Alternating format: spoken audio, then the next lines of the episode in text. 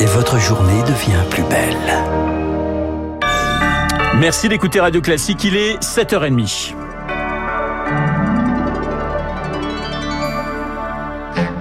La matinale de Radio Classique avec Renaud Blanc, édition spéciale et le journal de cette édition spéciale présenté par Charles Bonner. Bonjour Charles. Bonjour Renaud, bonjour à tous. Un seul titre, le Royaume-Uni pleure sa reine. 96 ans, 70 ans de règne. Elisabeth II est décédée hier au château de Balmoral en Écosse.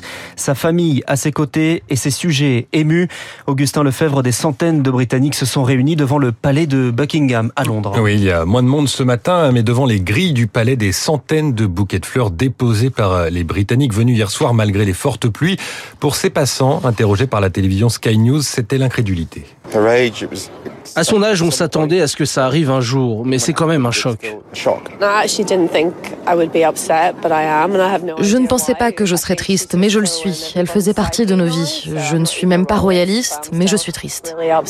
Avec la disparition d'Elisabeth II, Charles est immédiatement devenu roi et la foule a immédiatement adapté l'hymne national Que Dieu bénisse le roi.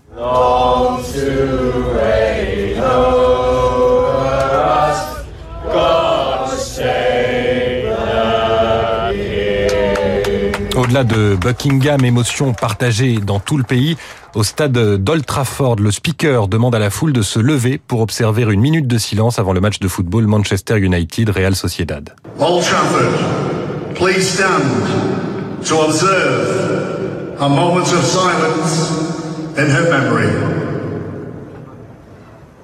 Cette émotion s'exprimera lors des cérémonies officielles dans les prochains jours et des cahiers de condoléances seront mis à la disposition des Britanniques dans les lieux publics. Et avec la mort de la reine, c'est une opération de longue date qui s'est enclenchée. Opération London Bridge is down. Le pont de Londres est tombé. Cela va rythmer les prochains jours au Royaume-Uni. Mais avant les funérailles à Londres, dans dix jours, c'est Édimbourg qui sera l'épicentre de ces hommages. Car c'est en Écosse que la reine s'est éteinte. En Écosse, où se trouve Assa Samake, roman pour Radio Classique. S'étant éteinte dans son château de Balmoral, ici en Écosse, Édimbourg aura la primauté pour accueillir, vraisemblablement d'ici dimanche, selon ce que les Britanniques appellent le protocole unicorn, la dépouille de la défunte reine. Son cercueil doit rejoindre son palais de Holyrood House au cœur de la capitale écossaise et y sera exposé. Quelques personnes s'y sont rassemblées hier soir sous la pluie, alors qu'un garde affichait l'annonce de son décès. De là, une procession funéraire sur le Royal Mile, la principale artère historique de la ville, emmènera le corps en direction de la cathédrale Saint-Gilles où une messe sera célébrée. Le peuple écossais aura ainsi l'occasion de rendre un dernier hommage à Elisabeth II. Un livre de condoléances est mis à disposition à Holyrood House. La reine doit ensuite rejoindre Londres en train à faible vitesse. Au passage des wagons royaux, des jets de fleurs sont prévus à chaque passage à niveau. Arrivée à Londres, la dépouille d'Elisabeth II sera de nouveau exposée pendant 5 jours, 23 heures par jour, à Westminster Hall ce ne sera que le dixième jour après son décès qu'auront lieu les funérailles royales qui se tiendront à l'abbaye de Westminster, dernière étape avant que la reine ne rejoigne sa dernière demeure à Windsor. Ah ça, ça m'a roman Édimbourg pour Radio Classique, les hommages également à l'étranger. Et en France, la tour Eiffel s'est éteinte hier et les drapeaux seront en berne aujourd'hui. Et le jour des funérailles, Emmanuel Macron devrait s'exprimer en vidéo dans la matinée. Charles est donc le nouveau roi. Il sera proclamé officiellement demain. Avec le nom de Charles III. Il a passé la nuit auprès de la dépouille de sa mère à Balmoral.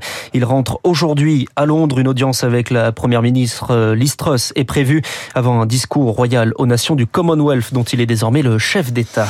Le Royaume-Uni s'apprête donc à vivre dix jours de deuil national. Un moment d'union, bienvenue dans un pays fracturé qui vient de changer de Premier ministre. La reine avait d'ailleurs adoubé Liz Truss en début de semaine, sa dernière apparition publique.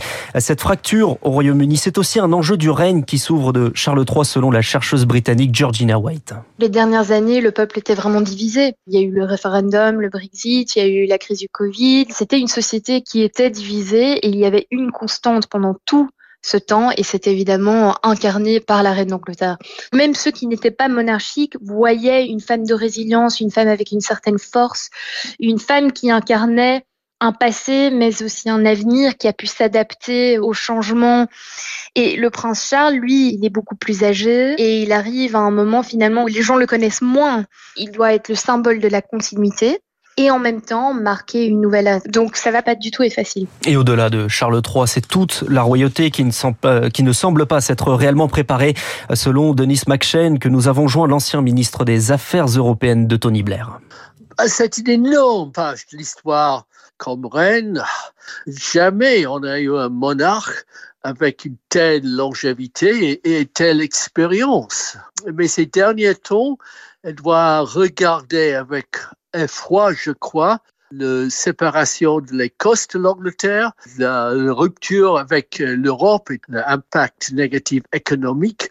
Hier, il a publié un grand sondage d'Ipsos, disons 69 de Britanniques pensent que leur pays est sur le pont de déclin. Donc, euh, c'est à son fils, le roi Charles, aussi assez âgé, 74 ans, 7 novembre, euh, qui prend le relais. Et maintenant, on va passer à monarchie assez âgée. Et ça, c'est monarchie euh, qui est débranchée, je crois, à l'Angleterre moderne. Donc, je pense pas que Buckingham Palace a vraiment préparé euh, la succession et l'avenir de la monarchie. Denis McShane, ancien ministre britannique, jouant par Marc Tédé, Charles III entamera lundi une tournée dans le Royaume-Uni pour assister aux commémorations.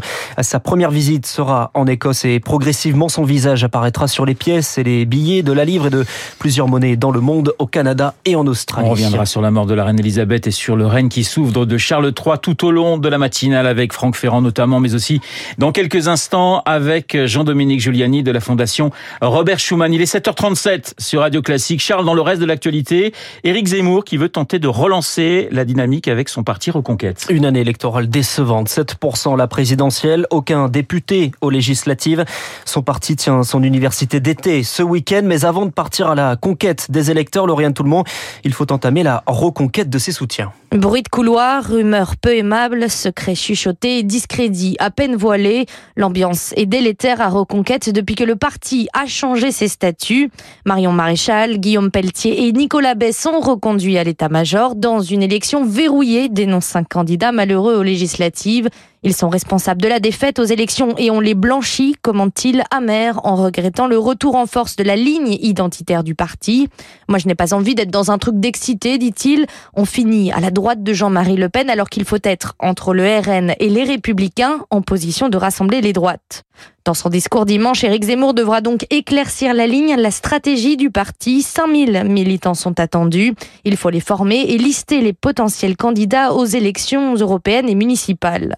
Le polémiste prépare aussi un cycle de conférences et termine un livre pour comprendre ce qu'il s'est passé pendant les élections, façon de préférer le monologue à la concertation. Le décryptage de Lauriane Tout le monde. Charles, on termine avec du tennis et Caroline Garcia éliminée de l'US Open. Elle n'avait perdu aucun set jusque-là, mais la marche en demi-finale était trop haute face à Hans Jaber. Défaite cinglante 6-1-6-3.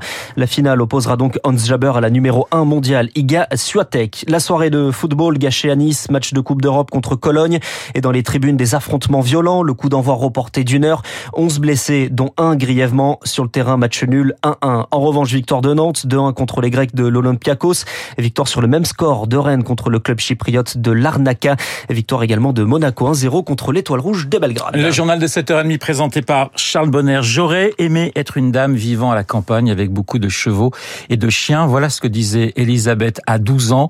Eh bien, son destin a été tout autre. On en parle dans un instant avec Jean-Dominique Giuliani de la Fondation Robert Schuman. À tout de suite. Édition spéciale sur notre